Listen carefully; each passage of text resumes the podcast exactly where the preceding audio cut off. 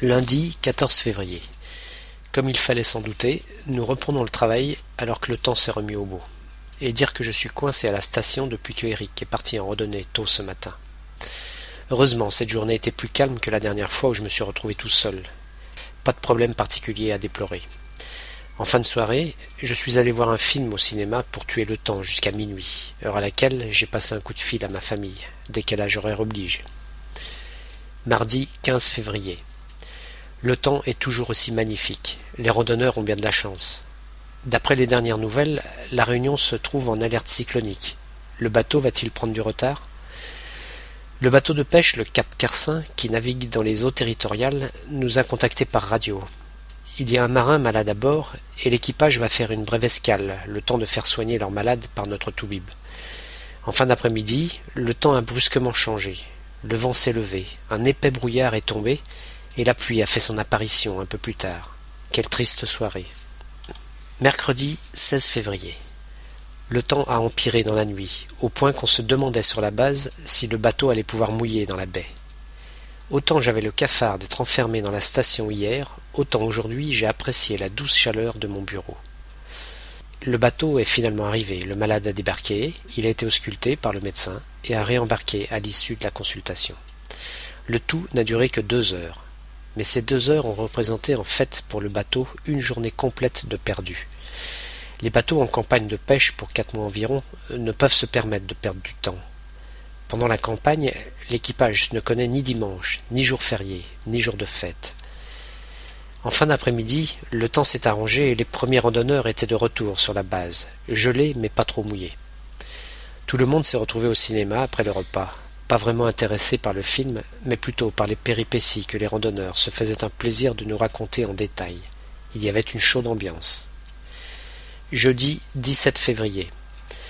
Comme on s'y attendait, le Marion Dufresne n'avait toujours pas quitté le port ce matin à cause de l'alerte cyclonique.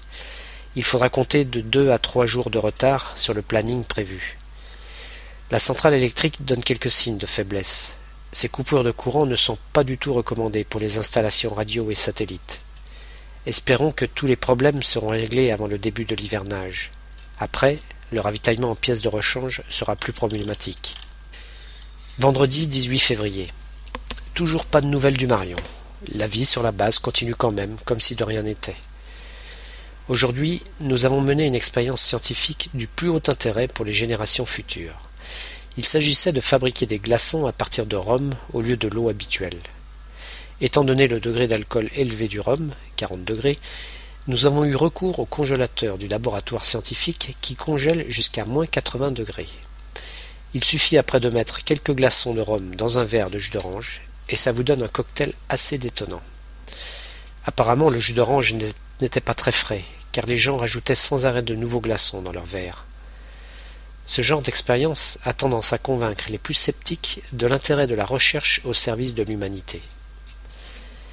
Samedi 19 février. Nouvelle expérience ce matin.